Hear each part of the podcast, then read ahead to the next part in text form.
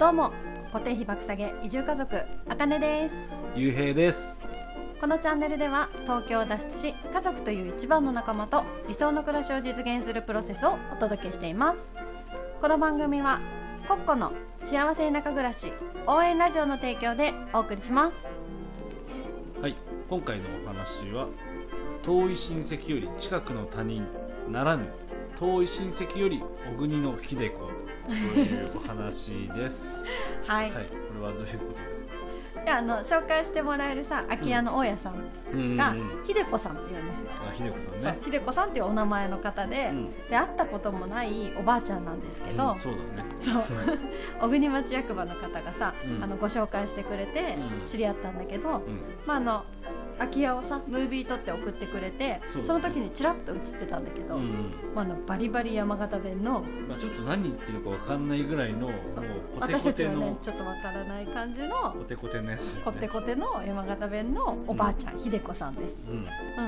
で秀子さん今までに2回さあのお電話したことがあるんだけど、うん。まあ、本当になんかあの初めましてじゃないようなうん。温かさ、うん。うん、があるなっていうことでうん。あの、まあ、1回目はさ内見するアポを取るために電話をしたんだけど「あのこっちは大雪だよ」って「うん。もう1週間も雪降り続いてるよ」とかいうそういうね 方方言。いや大きちゃんこれは普通なんだけど。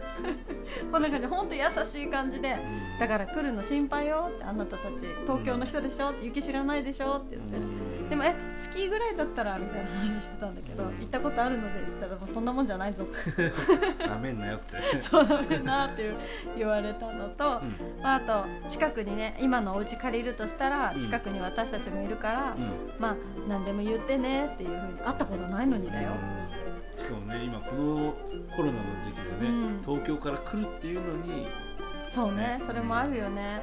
なんかあの受け入れてねくれるっていうのもありがたいしあとその来る時うん。はいつがいいですかとかよこうやって聞いても、うん。あもういつでもどうぞどうぞ合わせるわよって私たち田舎もん暇だからとか言ってくれる感じのうん。お電話を初めてのね電話の時してうん。でまた今度2回目もうそのアポを取るっていうかちょっとねコロナとかでうん。予定が狂っちゃっててまた取り直しの時とかに電話したら、まあなんかその家はいいのよってもうまたいつでも来れる時でいいからっていう話をしてくれて、うん。なんかその次に心配してた仕事。うん。4月に来るでしょ？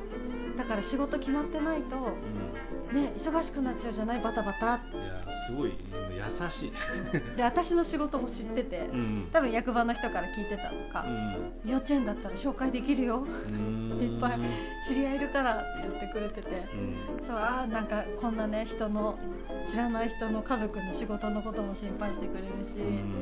そうあとはね子供たちもねどうぞって一緒においでよってうん。言ってくれて本当なんか田舎ならではの、ね、うん。人と人とのつながりがやっぱ深いからあったかいのかなっていう。ねそうだね。なんかそこまでさね東京だったらないじゃない？絶対、うんないない、うん。ないよ。だって隣近所も分かんないんだから。まあねそうだよね。まああのでも東京にいるお年寄りはさ結構声かけてくれて知り合いはいるはいるんだけど、うん。なんかさ仕事のこともうん。移住してくる人のお手伝いをしてあげようって思ってくれる気持ちがなんかとっても嬉しいなって思って最後にあの内見はいつでもいいからね。いつでもどうぞってうん。いう感じの 優しいおばあちゃんで。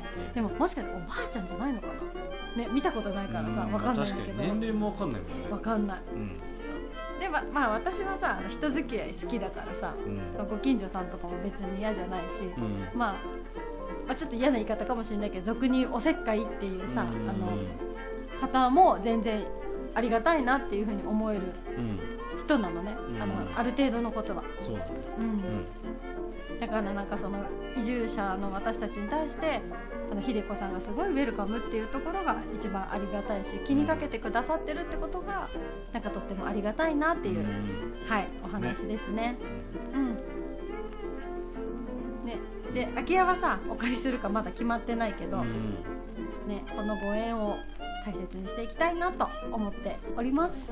まあねなんかここまでねこう優しくしてくれたりね声かけてくれたりするともう見てなくてもか 借り借りちゃうみたいな感じになっちゃうけどね。借りちゃうかうん。まあねそれもねうん。ありっちゃありだよね、うん。うん。まあ借りなくてもやっぱりねこのご縁はねそう絶対大切にしたいなってうん。思うよね。うん。はい。では今日はあの遠い親戚より近くの他人ならぬ遠い親戚より小国の秀子というお話をさせてもらいました。今日も聞いてくれてありがとうございました。また。ねまたね